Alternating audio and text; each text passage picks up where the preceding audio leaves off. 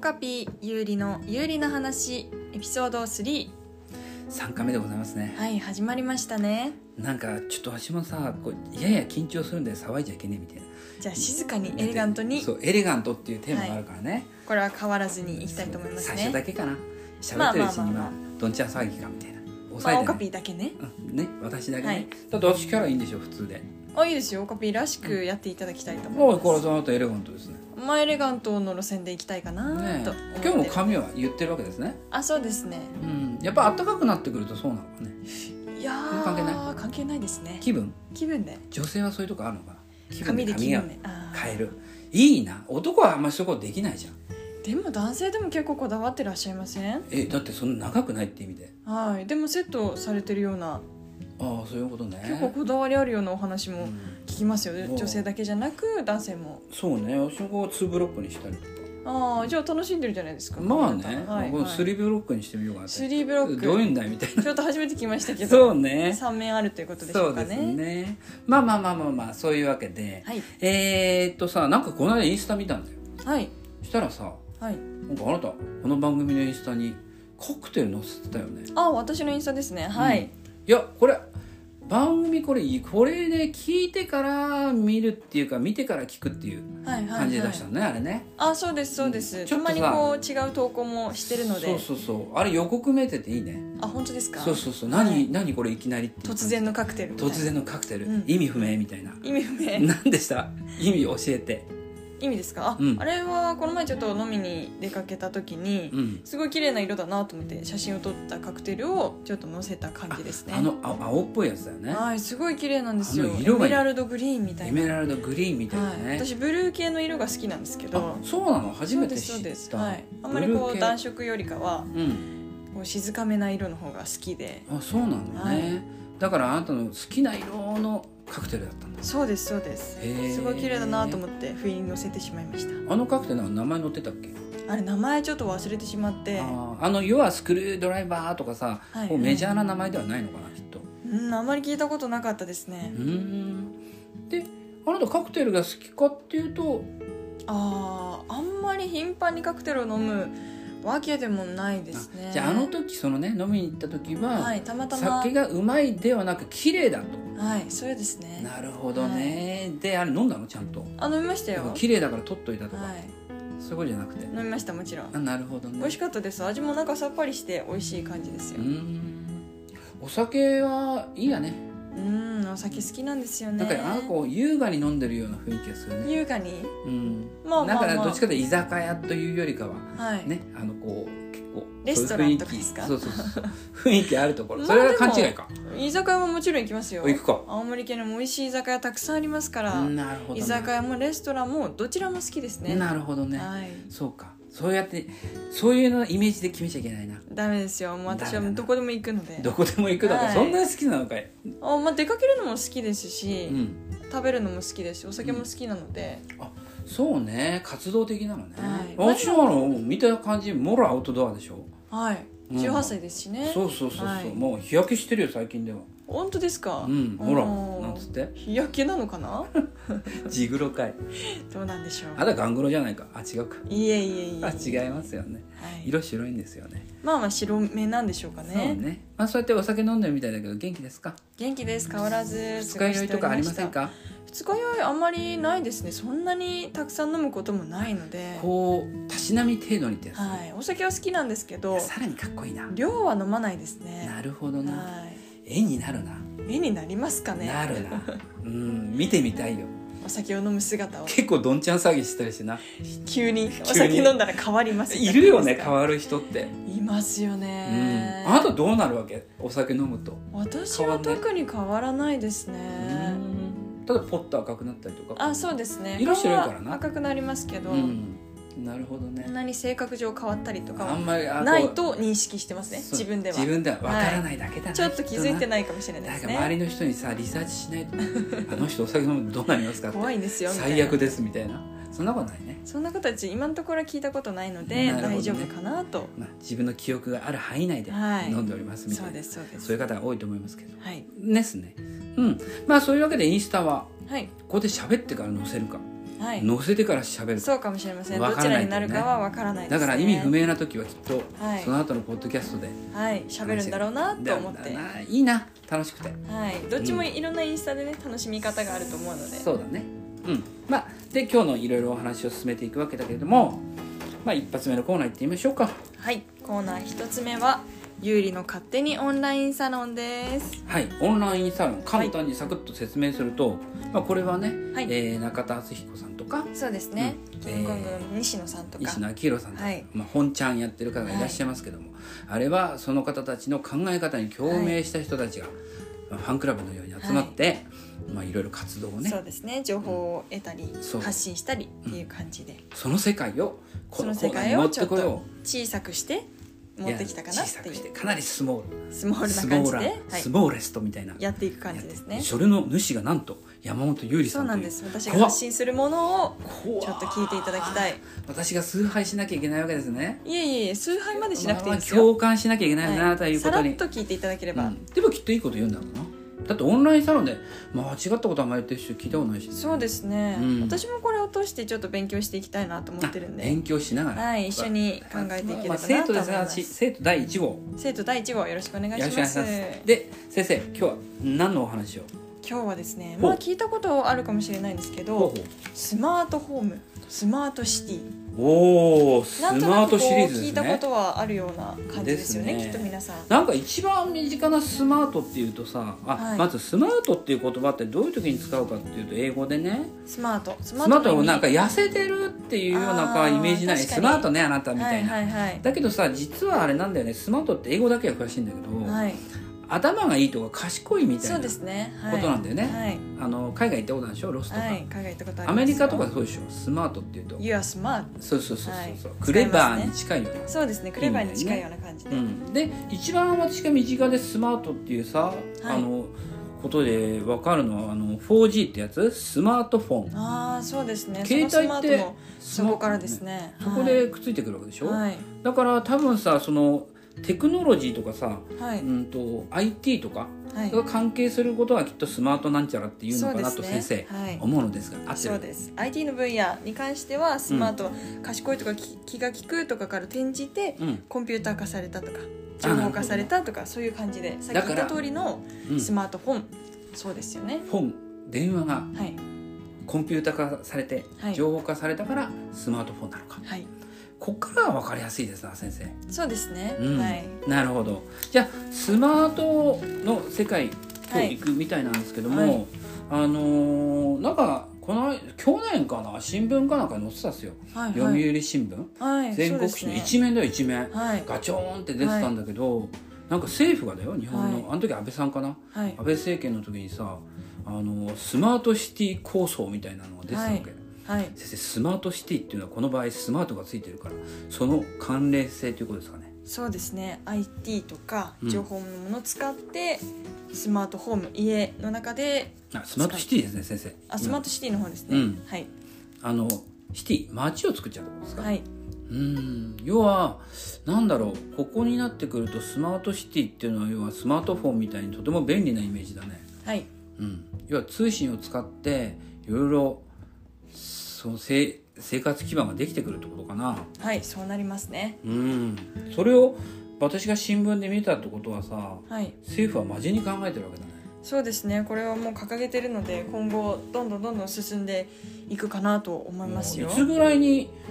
こう決定されたことなのこのスマートシティやりますよっていうのはこれ2019年ですねあ意外と最近でなんだねはい2年くらい2前へ年前ですねえどんどんどんどん移行してそれこそ 4G が 5G に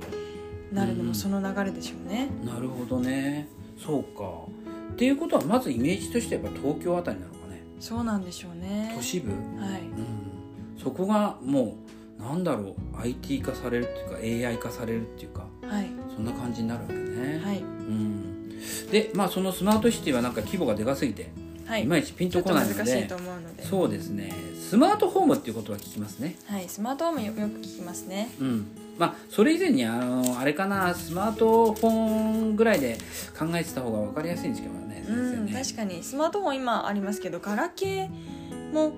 ありますよね今はガラケーっていうのは要はなんなんていうんでしょう今ガラケーって普通に分かるかガラケーってわかると思いますねそうだねスマートフォンじゃないこう折りたたんだりはいするタイプ、携帯電話携帯電話、はいうん、それがうん数年後にはちょっと使えなくなるという話使えなくなあるとりいうのまはして生産しなくなるとかそういうことじゃなくてそういうことではなくて使えなくなるんですよね通信電波がなくなっちゃうのかな、はい、なくなってしまうんですよね自然とこうスマートフォンを使っていかなければいけない状況になってくるんですよねそっかなそんうでするとこれを分かっていないとだんだんだんだん生活がしにくくなってしまう、だね、はい、政府が掲げてるのでそれに沿ってやっぱり世の中も動いていきますねそうだねまあはい私の知り合いのねこう高齢の方でもさ今はこうスマートフォンはちょっと無理ですっていうんうんうん人いるんだけど、はい、ガラケーがなくなっちゃうんだったそらうですやらざるを得なくなっちゃうのかそうですなので早いうちにね今のうちからそれを分かっているとうん、そういざガラケー使えないってなった時もスムーズに対応できると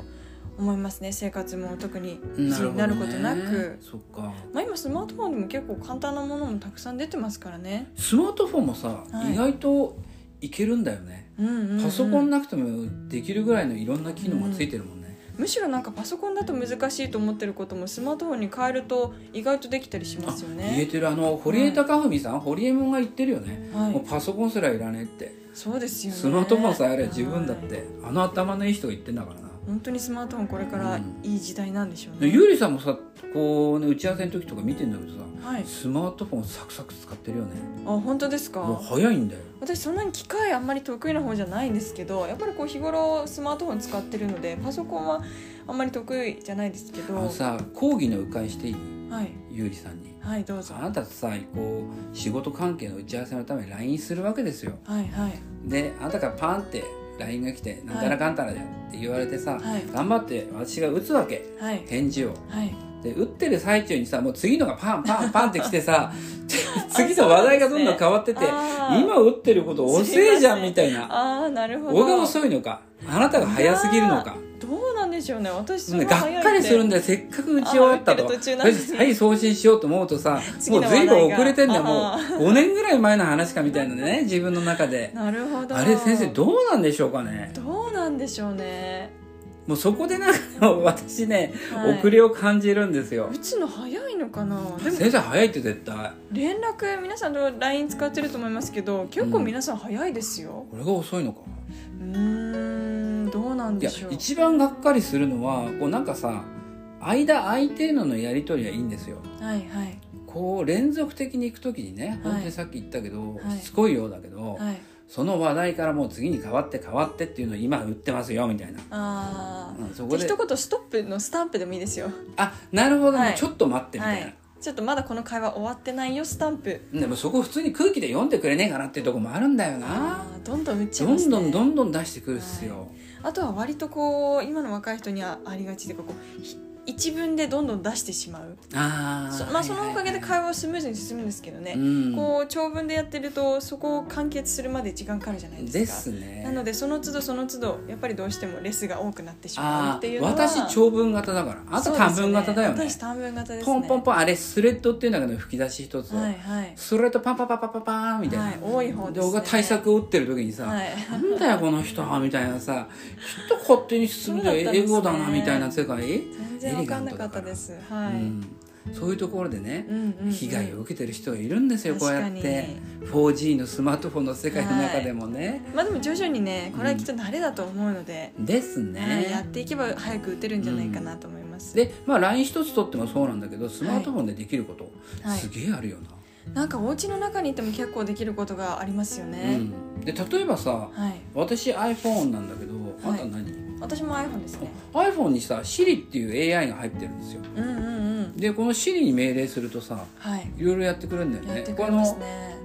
実はその「へいなんとか」っていう言葉はあるんだけど、それ言っちゃうと今これねそうですね勝手に動き出しちゃうから、動こきれウ出しちゃうねェイクワードっていうんだけど、はいあのそのなんだろう目覚めるうーんフレーズを言えば、はいその Siri っていうロボが起ね動しますね起動してくれはてい何でもやってくれて、はい簡単なので言えばさ私はよくやるんだけど車で運転しててはいはい「へい」って言って、はいで「山本優里に電話」って言うとさもうそ繋がりますのね Siri が勝手にやってくれてつながるんだよ。はいルンルンルンだよそれも便利ですよ運ね転しながらその程度のことはさもうスマートフォンでできるんだよね今でもできますからねはいで Android はあの OKGoogle ってやつあーあれをウェイクワードで言えば、はいそれはそれで AI ロボが入っててさすごいでやってすよくねれるでしょであとうち聞いてくれるはい聞いてはいどうなってるんですかどうなってるんですかうちねはい頑張ってスマートフォーム作ってるんですよさっき出たはいはいはい何かっていうと私はさあのアマゾンはいはいアマゾンはさアレクサっていうロボがいるあんりだまけすど、ねスマートフォームを着々と作ってるんですよはいはい何ができるかっていうとその命令タイプはいこうなんだろう喋るんだよねはいアレクサ君に「うんうんうんアレクサなんとかして」ってさ、はいすっとやってくれるんだけど、うんでもなんだろうないものを言ってもダメじゃないうんうんだからそれを買うわけですようんはい例えばなんか音を鳴らしてって言ったらスピーカーを買うとかさはいそれは必要で、まあ、ちょっと多少お金はかかるんだけど、うんで簡単に言えば何ができるかっていうと例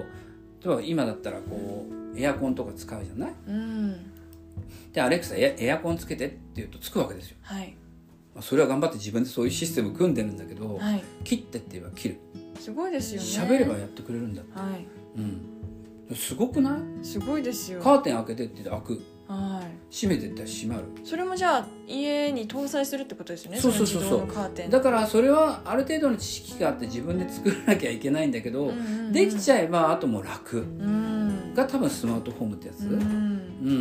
ん、でなんかうちの家族なんてさ料理しててさ、うんうんまあ、昔はこうタイマーみたいなのがあってこう打ち込んで3分なら3分でピッピッピッとかなるじゃない。うん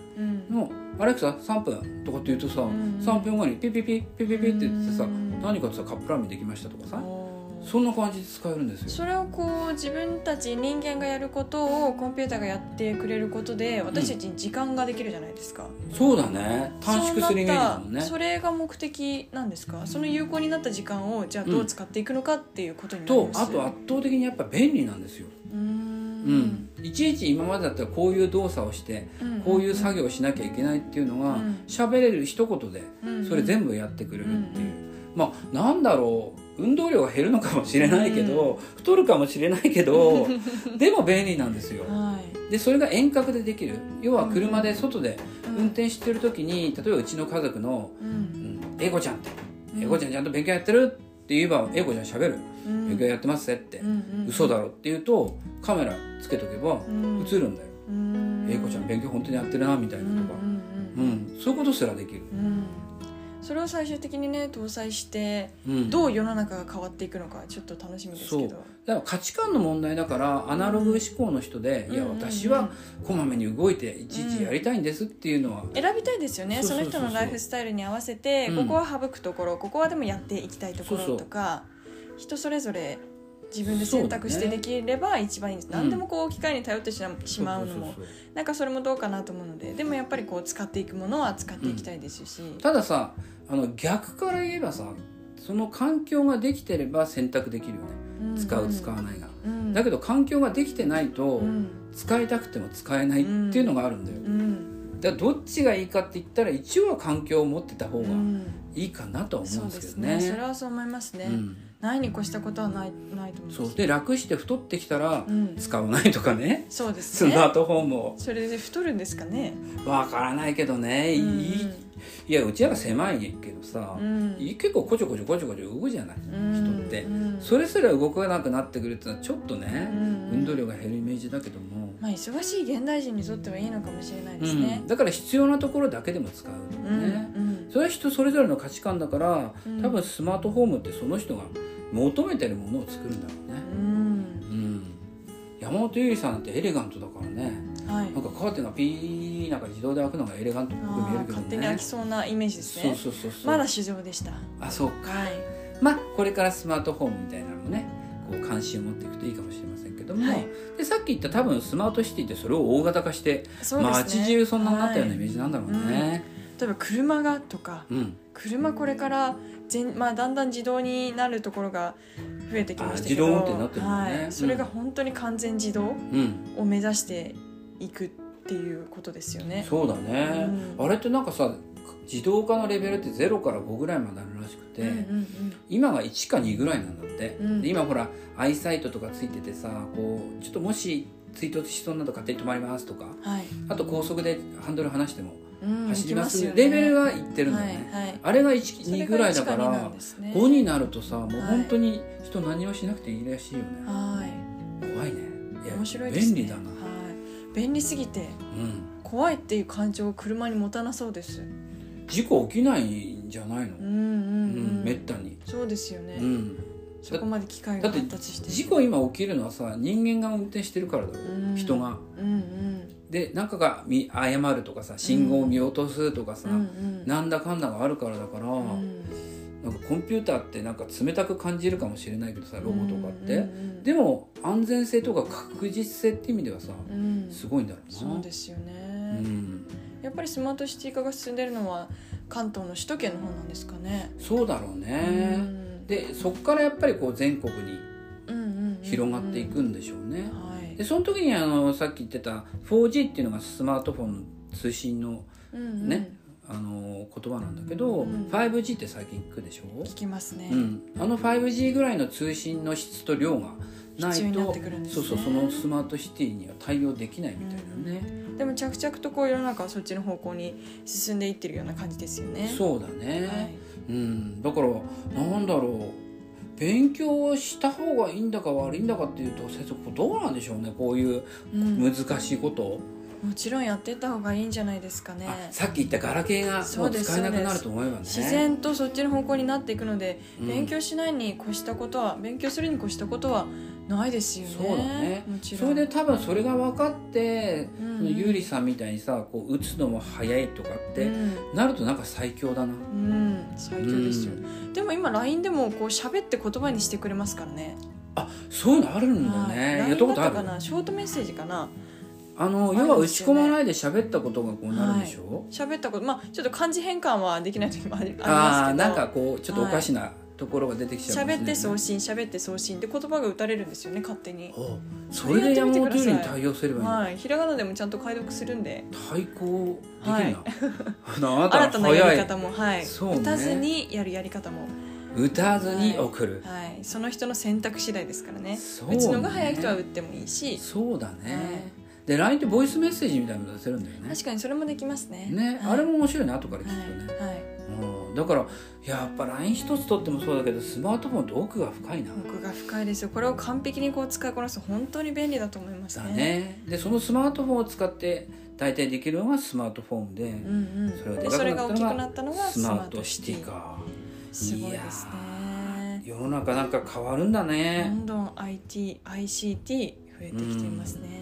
だねそっかうかうかしてらんないな本当ですよ世の中に追いついていかないとだねだ面から白いですけどねでも知っていくとそ,、そうねんなのもあるんだと思って深い全然世知らな界かだっけたどところもたくさんありますねでも意外とさ私もこうスマートフォンとか使っててさはい一つなんかでかいハードル超えると意外とこうはいパパパーンってできちゃうっていうとこない、そうですね使い方さえ知ってしまえば、あこんなに簡単だったんだっていう感じはしますよねあなるほどね、うんなんかの本で読んだことあるんだけどさはいあの人ってさ特に現代の人って、はい新しいテクノロジーが登場すると弱いんだってあそうなんです順ね応しにくいらしいよ、えー、逆にうん、昔基の方が、本基本さはい拒絶反応を起こすんだって、新しいテクテクノロジーに関しては、はいはいだから普通のことだと思うんで今こういう話もわからないのは、うんうんうんうん、でこれから分かっていくっていうのが大事みたいだそうですはねい、携帯も最初はなんだこれっていうものですそもう,、んねだって私なんとかそのスマートフォンが出た時さ、うんうん何がいいんだろうなって普通に思ってたの、ガラケー使ってて、うんうんこれで十分じゃんみたガラケいなーで十分だって思ってましたうねんだけど今見見渡すとさ、うん、みんなスマートフォンいじってるようね、んえってあんた何時間ぐらいいじってるスマートフォン一日えー私はじ長い時間っていうかこまめに見見るのであーそんな1回の時間は長くないんですけど、うん結構な回数は見ますねでもさスマートフォンがない生活考えられる、っ考えられないですねていうふうになったんだもんたね、まにこう家に忘れてしまうとあれ何もできないって思ってしまいますねそう何もできないんだようね、んスケジュールもスマートフォンで管理してたりとか連絡も取り合ってるので、私バカだからさスマートフォン置いてきたって、はいやべえ誰が持ってきてて連絡しなきゃって連絡できないんだよ、できないんですスマーよトフォンがないねからそうなんですよね怖いよね本当にないと生活できないこれぐらい便利なものってすごいと思いますねそうであとさ街にさうん圧倒的に公衆電話減ったじゃん、ですね本当に減ったよねは昔テレフォンカードなんてあってさありましたねそれでさなんかこうねタレントのテレフォンカードとか自慢げに持っはいはいてはさい電話なんて知ったんだけどでもする場所がないんだよ確かにみんなだって携帯持ってますからみはいたいなはいね、はいいやそれがないと本末転倒それこそ私携帯家に忘れた時どうしてもすぐ電話しなきゃなくて公衆電話使おうと思ったんですけど、うん連絡先がわからないんですよねあ控えてないのでそうだよね、はい、いつも検索してとかうんうん連絡先見てうん電話してたので、結局公衆電話だけあってもダメなんですよね。番号がわからな電話番号いがわからないと思っそのて気持ちわかるそうだなってんですよ。電話帳ってさ、はい名前で認識してさ番号だって覚えちゃいないからね、番号で覚えてないなと思って結局携帯がないと確かに本当に何もできないんですよね。自然と自分もそういう世界にハマってるんだねはい気づかないうちにねえ公衆電話を使っていたのに、公衆電話にはたどり着いたがはい、番号が分からずわからないかけられないあなた、はい、エレガントに悲いしいねです。はい。そういう現実もあるんだね静かに悲しみました。なるほこど、ね、れが今の時代かと思って、だねはい、先生今日有意義でした有意義でしたオね。ンラインサロンありがとうございます、はいいえでもここ深いからなんかまたねそのうちうんうんうんこれまた新しい技術たくさん出ると思うので、うん、なんかちょっとした技術なんか紹介していくのも面白いですよね。そうですね、でさあの今日はさ、いこの後ゲストが電話で入るらしいですはけい、ど今も、日もゲスト登場していたあだきますよ。の例のいつものおじさんじゃないみたいなね今日はなんかちょっとおじさん忙しいみたいなので、あ おじさんね、はいおじさんじゃない鶴の名方前鶴の、はい 鶴の一声さん鶴のね一声さんはちょっと忙しいこ業これ聞界いた業界おじさん。怒ってる人おじさんって言うなよみたいそうですおじさんと言うなとそうそうそうすいまいせんいんだけどはい、鶴の一声さんは今日忙しいので、ですねちょっと別の方うにん登場していただこうかなと思いまして、でそれもさいなんかなんだろうあの変な変な意味でこう有名人とかそういうことじゃなくてはい、なんかあの出てくださって有意義な方みたいなね今日はそうなんですよ。今スマートスマートって話してたけはい、ど、ちょっとスマートからつながるところにどういうふうにつながる方なんですかねスマートを実際に活用してお仕事をされてる方ですねおおそれを仕事に持ってくるっていうのもすごいですよねそうですねはスマート何なんでしょうい、スマート酪農です楽のはいちょっと想像パッと聞いた感じだと想像できないというかどうやって酪酪農農にってさ牧場牛だよねそうですねでまあ乳搾りはいはい牛乳みたいなこと、生乳あかちょうど牛ち乳ょうどそこですねそこをピンポイントそこでスマートでやってる方スマートでやってるんですよそれもへー青森県で、あ青森も県うでこっちまで来てたんですよ実はなの関東い首都圏とかっていう話しましやたってけるんどだ実は青森にもっていうのをちょっと今、すっげえはいいやあなたの執念は恐ろしい ね、急に青森にスマートを探しに旅に出またので、あ、秋田県出身でしょ、はいで今ひ、まあ、青森にいるからそうですね探したんだはい出てくれるんだなんといたんですよありがたいですよねあいや出ても分かんないまだ電話してみないあとそうですねちょっと 出てく出れるてんくだれかるかないや嫌だって突然かかって出てこねえかもしんねえぜそれもちょっと悲しいですね怖いこなうこれだけ紹介しておいて言っといてな、はい出ませんで出したませんでしたはちょっとないと思うよどうですかねちょっとじゃあかけてみてくだちさょっとじゃあかけてみますね。出るかいな。いやーだからドキドキするないつものおじさんだとよ、はいなんかベタな、はい、いつものりさんだとちょっと簡単にかけれるんですけど、大丈夫かも大丈夫ですかね。もしもし。しもしあ出たはい。はじめましてあの、はいオカピーと申しますはい。はい、山本お世話になってでおす。りよまろすしくお願いします。あのはい。うちの有利があの青森県でなんかはいスマート酪農をやってる方を探してきたということで今お電話をかけたんですけどもすいません失礼なことに、あの発いえい初え対面というか、はい、初対面でちょっと会話させていただくんええですけど、あのまずあの、はいお名前の方から教えていただいていいですかえー、株式会社北栄明治ファームの新山と申します。新山さんあの、はいこの北栄デイリーファームというのははい。こう牧場なんですかねな何なんでしょうかねこれはえー、酪農の牧場です。あ牧場なんですねやっぱりはい。で酪農だから牛がいてであの要は乳搾り搾乳かうんうんうん。でこう生乳とかを作ってらっしゃるってことですかそうです。でそこをスマート酪乳ってことはどっかがこうロボットみたいな AI が入ってるってことですかねえー、そうですね。あの、搾乳をするためのロボットが入っております。ああそうなんですね、、はいい。ああなるほど、えー、台数は4台です。 4台あるんですねそれがはい。えーちなみにあのーその1台のロボットっていうんですかね搾乳のためのこれはお高いんでしょうかねえー高いです。高いえーそうです。一台3000万円弱ですね。 3000万円3000万で4台やはっいて。らっしゃるんですもんねいやざっはくりい、 1そう億です。 2000万はすごい費用がかかるすごい高いんですねでいも。それをやっぱり取り入れるデメあメリットっていうのはしっかりあるようなものですかそうです。うんどういうまず、はいはいお願いしますはい。えーとにかく牛は24時間搾乳できるというシステムになってます。まずそこからだな基ここ本す的ごいにです牛の、ね牛の搾乳について勉強しないと24時間出るんですか、はい。同じ牛が、そうです。あのー、すごいですね島現在200強ぐらいいるんですけども、200頭ちょっといるんですけど新も、山さんの牧場にははい。はいで、1台で今50頭少々ですね、管理してると。あその4台うちの1台で50頭、はいあちょうどいいのか、はい。うんそれで、牛は、あのーまあ、普通であれば、普通の酪農家であれば、はい、朝と夜と2回搾乳を行います。あそのなんだろう搾乳機みたいなことでやるところは朝と夕みたいなことなんですかそうです。あーもったいないね24時間うんはい。でうんで、このロボットについてはですね、はい牛が自分から牛の中、あの、ロボットの中に入っていくんですよ。えええななんで入るんですか勝手にえーまず、あの、配合飼料っていう穀類の餌があるんですけど、それを食べたくて入るのと、餌に釣られて、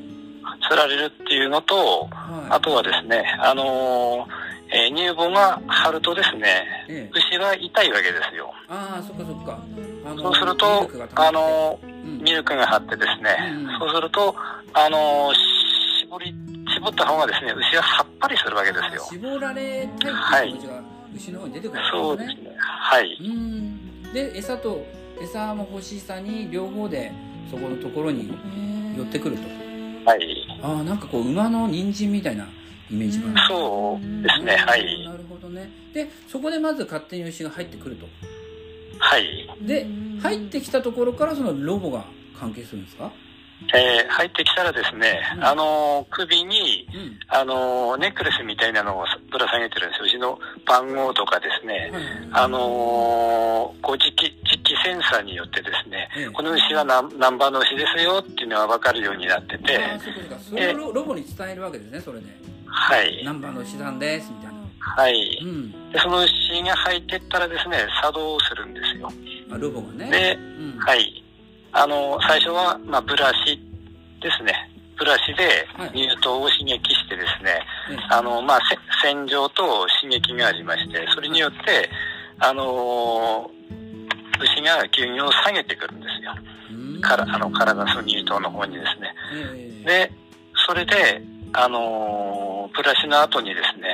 うん牛は乳頭が4本ありますので、はいあの装着するにこうミルカというあの機械になるんですけどもはあのそれが1本ずつかけていくんですよあの乳頭いうにんえー、なんか不思議ですよそれを全部ロボがや今言った工程をやってくれるってことですかそうですうんすごいですねそういうふうにロボがプログラミングされてるわけですか、そうですえーあのメインコンピューターがあってはいでそれぞれのロボットの中にもコンピューター入ってますでそのロボットデータがメインコンピューターの方に、うんえー流れていきますかなりハイテクですじねゃあ実際はにいその乳を絞る搾乳に行くまでのいろんな手間っていうのは結構あるわけですね。うん普通であればですねあの、まあ、つなぎ牛舎っていうんですけどもえ牛を並べてえはい管理していくんですけども、えあの人が動いていくっていうパターンで、えええあのミルカをかけていくんですけども、うんへえなるほどでその場合ははいあのまず乳頭っていうかですねそのおっぱいを洗わなきゃいけないんですよタオルでですねそうなんだまあその時一旦しゃがむんですけどもはあのしゃがんで洗いますいはいでミ順が表手かけるにしゃがみます。はいそして外す時もしゃがみます。はいそうすると、あのー、1回の搾乳で3回ヒンズースクワットをやってるんですよね。うーんそうです専門用語が出てきますよねうんなるほどうん、そうすると、あのー、1日2回絞ると。じゃあ1頭で、えー、6回はいヒンズースクワットやりますよと。うーんで、これが1頭では生活できませんので、はい20頭、30頭、40頭くはいらいかな。大体そういう人によって、うんあのー、管理、管理してる牛の頭数は違いますが、はいその分をかけると、1日じゃ何回やりますとか、うん例えば40回やれば四六240回ヒンズースクワットをやりますとかですね、うんそうなっちゃいますので、へーそれが毎日365日やることとなります。うーんそうですよねじゃあ24時間稼働してロボでで365日、うんはいすごいですねうんちなみにあはいの、牛1頭って1日なんだろう生乳って何リットルぐらい出るものなんですかまあ、東方牧場では、1頭あたり 32kg 出てます。 32キロ想像できないぐらいすごい量ですねごめんなさい32キロって32リットルっていうふうに考えていいんですか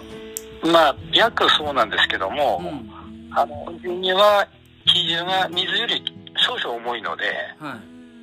あのーまあ、現在200頭ですから、ええ6200リットルを出してるんですけどもい、おーじゃ重さに換算すはるいと、大体6400キロ出てるということです。じゃあ北世界デイリーファームさんでは1日6200リットル生乳ができるとはい、そうです。すごいな6200リットルってこれスーパーのあの牛乳パック1リットルでしょ6200本できるわけですすかごいですね大体そうなります。はい。へえでそれが24時間稼働すればそっかはい365日でいける、るそうです。えーでちなみにすいません牛って24時間出るって言ってましたけどあの毎日出るんですかあれ同じで、毎日、えー、まず、あのー牛は子牛子牛を産まなければ牛乳がええでき出てこないんですよ。うんそうすると、あのー、大体、えー10ヶ月ぐらい搾乳して、はい2ヶ月ぐらい子牛を産むために休むんですけども、ええあそうなんだいや知らなかったすなごいですね牛の知識も知らないですけどすはいごいですねいや新山さん私ねこうなんか乳搾りっていうとこうテレビで子供があの指であ手でかはいチュチュチュやってるイメージがあって、はいなんかね出てくる生乳も細いこう線のような感じで出てきてはいすごい大変そうだなと思うんですけどそのはいロボを使ったりするとすごいことになるわけですねパッと3 2キロまあ、32キロですけども、 まず、まあ、手で絞るっていうのはもう50年ぐらい前に50やってた作業でああって、子供のレクレーションみたいなことで見てるのかなまあ、レクレーションはそうかもしれませんけども、ああなるほど32キロを手で絞ったらおそらく腱鞘炎になってしま う。そうですよねだよなだよななるほどじゃあ搾乳機っていうのは今、まあ、とりあえずロボ入れてなきゃそれが普通ってことですねえー、そう、ミルカーという搾乳機があるんですよ。普通ロボットじゃない。なるほどねでちなみにさっき3000万って言ったそのロボはあの、はかなり研究開発されて製品化されたんですかそうですね。まあ、うちの場合は、あの、オランダ製のレリー社という会社が開発した機械で、あのバー、バージョンはですね、え A1 があってから、まあ、現在、うちの方に入ってる機械は A5 と言います。あじゃあもうバージョン5まで進化してそうです。はい。進化してまアす。ップデートがかかってるわけですねはいのロゴも、えーちなみにさっきオランダって言ってましたけどあのヨーロッパの方がそういうの進んでるんですかスマートラヨーロッパの方が、あの、酪農家が多いので、はいあの、そう、ミルカーメーカーっていうのはヨーロッパが中心になって作られてますね。はい。そうなんだあうちの山本優里さんね、海外旅行が好きでいろいろ行ってるらしいんですけどあうん、あ、ぜぜひとも酪農家視察してみた方がいいんじゃないですかね。そうですね。コロナ気コにロなナりますが収まったらさ、はい、ぜひ見たいと思います、酪農旅行みたいなちょっとヨーロッパ行くところがたくさん増えました。ねはえい。そうですかあでもすごい最先端行ってるわけですね北堺デイリーファームさんはーまあ、一番、まあ、去年、昨年ですねうん。昨年、平成元年に売り出された機械ですので、はい。うちの牧場は元年の12月から始まった牧場です。うんへー知らなかったねはい、知らないことたくさんありますね。そうなんだでもそれによってそのなんだろうこう365日あのー楽って言っちゃいけないんでしょうけれども効率よく仕事ができるようになりましたそうなります。うんもうう完全ロボ任せ的な感じで考えていいんですかまあ、搾乳は全てロボット任せですね。でほっといて例えば機械の故障とかないわけじゃないですよね結構あります。結構あるんだあの、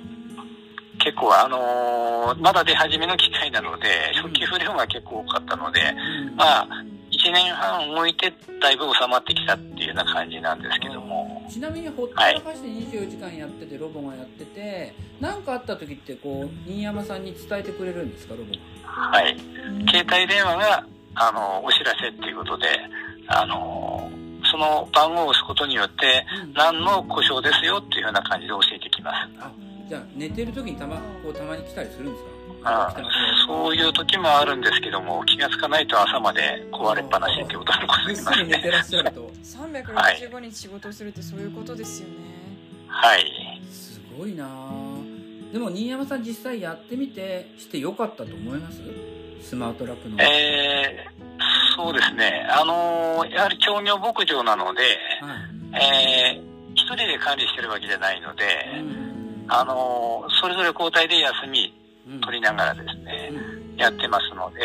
うんまあ、そういうってみると、あの、個人で経営してる酪農家よりは、時間が取れると思ってます。あーやっぱりいいことなんだそうでねすね最先端青森県ですよはい、すごいですよ。ねいやーよく探してきたなこうちなみに北坂デイリーファームの牛乳はどちらで飲めるんですか？えー、まあ、全農青森さんに出荷しておりますので、いう人みんな青森、まあ農協さんみたいなとこですかねはい、はいそうです。まあ、あのーもしかすると、あのー萩原乳業さんがし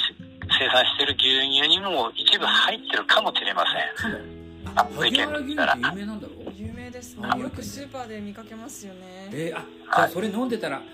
新山さんとこの生乳が入ってるかも、はいみたいなそうですね。かもしれないということですね。はい。あと全国にもこうどっかしら行ってるわけですかねはい。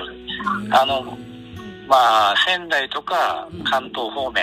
おおー遠いところには、あのー、兵庫にも行ってるっていうふうに聞聞いてますけあど本も。当うにん新山さんあの、はい興味ないかもしれませんけど私東京なんですよはい。なので東京で飲んでるかもですねそうですね。そういうかもですねがあるかもしれないですね。わかるといいな牛乳でここの部確か分にはね、。はい。あのど新ちら山もさん生の産そうそうで、はい。北堺デイリーファームのってわあそこまで行ったらすごいけどねはで美味しいんでしょうねきっとい。うん。えー、絞り私は美味しいと思って飲んでますけどねも。絞りたてって飲んだことないな、ないですね。ちょっと現地調査をしたねいと今思い度まあす。のあねえあの見学しに行ってもいいですかみたいなーまあ、まあ、いらっしゃっていただければ、まあ、ご紹介はいたしますけども。あの牛まあ、ってあれなんで牛すよこう牛牛乳に関しては、結構正確にしなきゃいけないですよね確かねはい、あの、煮沸してですね、うんあの、沸かして、うんうんあの、高温殺菌消毒してですうんね、で、まあ、一般的には飲まれてるはずなので、ねでほらこう結局牧場もそうなんですけど牛も口蹄疫とかいろいろ病気があるから一般の人がこうやたらめったら入っちゃいけないんですよねきっまず、あの、そういう防御ですね、とうん例えば最低限、あの、ビニール製のブーツを履いていただくとか、うんあの消毒後に足をつけあの踏んでいただくとかですねうんそういうことをしてやっぱり入っていただかなければそうなんだねやはり伝染病は怖いのであそうかじゃあ山本リと二人で完全防備で行けばいや、まあ進めますそこまではしなくてもよろしいかと思うんですけど はいね生乳飲みたいね煮沸してねはい。うんはいでも県内で飲んでるかもしれないらしいようんうんううん。ん貴重なお話ありがとうございます。ありがとうございました。うん、なんかとても勉強になりましたね。はい、知らないことばっかりでね、あ面白いです。のよくスマート農業とかも言うけども、はい。まあ、酪農家っていうぐらいでうんうんね酪農、の方もスマート化が進んでるんですねうん。う、ん。はい。うん、すごく面白いお話ありがとうござあいますりがとうございました。はいちなみにねなかなかその見学とかは行くのが難しいようなのであの、はい新山さんって実はあの YouTube に出てるんですよね、はい。あのなんか番組でしたっけ青森県のそうですね。あ青森の公園でしたっーそう、そう、あの、要は番組はですね、うんあの、半沢直樹の、あのーえードラマがあったと思うんですけどあも、はいそのはいやってました間にですね、け、ええ青森銀行さんのコマーシャルに使わせてもらってですね、あのあ、その番組がその YouTube に今はい、見れるっていうことで。の YouTube の方に載っております。なるほど。じゃあ、青森ポエムで検索して、はい。あの、はい北境デイリーファームの新山さんっていうのが出てきたら、うんうんうん。それを見れば、なんとなく今話してるイメージ が。イメージ的には非常に、あの、年いった人間ですので、申し訳ありません。いやいやいや、ちょっと気になりますね。気になるはよねい。。いや、はいそれでさ、このなんか牛乳飲んでるば最高だね。う。うんん。なるほど。わかりました。それで、はい。あの、はぜいひチェックしてみたいと思いますんで。はい。うん。今日はあの、お忙しい中、本当にありがとうございまありがとしうございまたした。ありがとうございました何。か機会があればよろしくお願いいたします。よよろしくお願いいたします。ありがとうございますはい失は礼いたします。い失礼いたします。すごいな。面白いですね面。白いな。見てみたくなりますやっぱり。見たいは飲みい。たはい。い。すごい。青森県にもあるんだわ。あるんですね。ていうか牧場自体がやっぱりなんかさある程度の敷地が必要だからうんうんね。うん。そんなやたらめったら都市部にあるってわけじゃないだろうけどさ。そうですよね。でも聞いてると工程も大変なんだな大。変ですね。もうなんなん乳糖洗ってみたいなは。当たり前に飲んでましたけど、そんな手間がかかってるの今回初めて知りました僕がね。見たあの画像。は手い。で絞るの50年も前の話なんだはっい、て、結構前でしたね。だねはいいやー進化してるんだね面白いですね。いやだから先生がオンラインでさっきオンラインサロンでやってた、はいスマートシティスマートホームスマートホームまあはいスマートフォンもそうだけど、はいスマートって大事なんだな、はい、今スマートって大事ですい、ね。やいいところに先生目つけてますね面白いですよくこの人出てくれたな私の番組に、はいありがたもいうですね。全然あのいつものおじさんと違って知らない人だねすげえなありがとうございました本当に。本当にねいやなんか本当にあのこの番組のコピーにためになるって書いてあるけどさはい、ためになります。ひゅうりさんためになありますよ私もね私も勉強しつつなので本当に面白いですね。え、はいすごいうんねう、うんんうんまああのー青森県の方はぜひねチャンスがあればこう牛乳、なんなんだっけあのーは萩原牛乳さん、はい、飲んでみると入ってるかもですかっもしてれないです。ゆうりさん今度ごちそうしてね牛乳買ってきます。うん牛乳買ってきてね、今度はい本番の時にね、はいうん、というわけでもう一回言っておくと YouTube ではい「え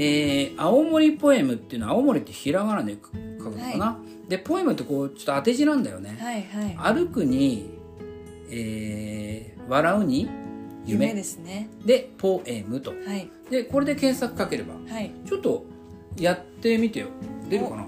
なこれちょっと画像お見せできないのが残念ですけどね、サクッとやってサクッと出るのが早いあ出てきます。うん真指のあなたが出てきますはい。ピュピュピュピュピュって早っ青森ポエム出てきてんますじゃよんはい。えーどの人どの人新山さんって新山さんって入れれば多分一番最初に出ますね。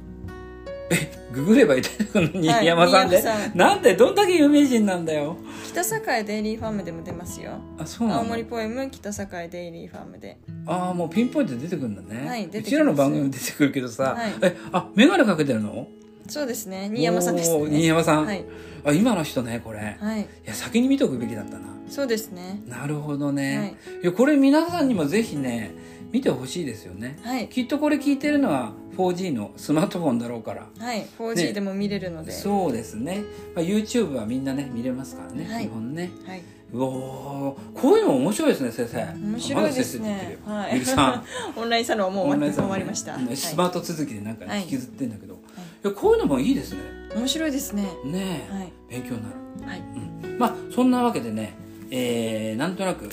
今日は楽しいなっていう感じは私一人で個人的にしてるんです楽けしどかっもたです。うん、あのドア玉にもほらインスタグラムの話をしたんだけれどもさ、はいまあ、皆さんにさはいインスタグラムのなんていうんですかあれアドレスって言わなくてなんていうんだっけなはい、うんそう教えてよはい、インスタグラムはうん有利なトークで検索していただくと出るんですがほう yuri.na.talk うんドットうん有利なトークなるほどで出てきますあことれはがねオカピいやーユーザー名ユーリか思い出したあはユーい、ザー名アットマークってやつね、うんはであい、とはで出てきますねはい番組名、オカピー有利の有利な話でも出てくるのでぜひフォローしていろいろチェックしてくださいなるほどこれねあのー前もちょっと触れたんだけどさ有利な話なんだけどユーザー名有利なトークっていうふうにはい英語になってるところがエレガントなんですね、エレガントなんですねはいなるほどねさて知的な雰囲気が漂います、はいなるほどはいでインスタグラムをお楽しみにということで、まあ今回は何が出るんだろうな今回何出てるんでしょうね牛乳が出るか牛乳が出るかもしれませんねえ、はい、何が出るかはちょっとお楽しみで。お楽しみということでね、でこの番組はまあ大体エンディングははい、あのカチ決まカってチおしりてまましせてん。はい、気分ではい、終わっちゃうはい、 60分尺じゃないはい、今ちなみに50分30秒ですはい。ちょっと私声枯れてきたから この辺にしようかでなはみじゃたあい次な回にまたお会いできるように。そうですね、い、やでもなんかだんだん楽しみになってきたよこの番組面白いですね。本当に自分で参加しててもさ、はい、なんかためになるな、はい、はい。もまいやたーゲストが出るのも面白いですようね。だね、はい、全然色が変わって毎回色が違う感じで。そうだね、まあ、鶴の方もいつも鶴の方もいいけどお願しますけね、どはい、まああの人がいない時にも、はいこういう、面白いですね。なんだろう別にタレントさんじゃなくてもいいじゃないですか、はい、面白いね面白いですうね。んこういう感じで進めていきましょうということで、で私はもうね最後の決め台詞がバッチリ頭に入ってますんで、では次回もお楽しみにという。ことで See you next time!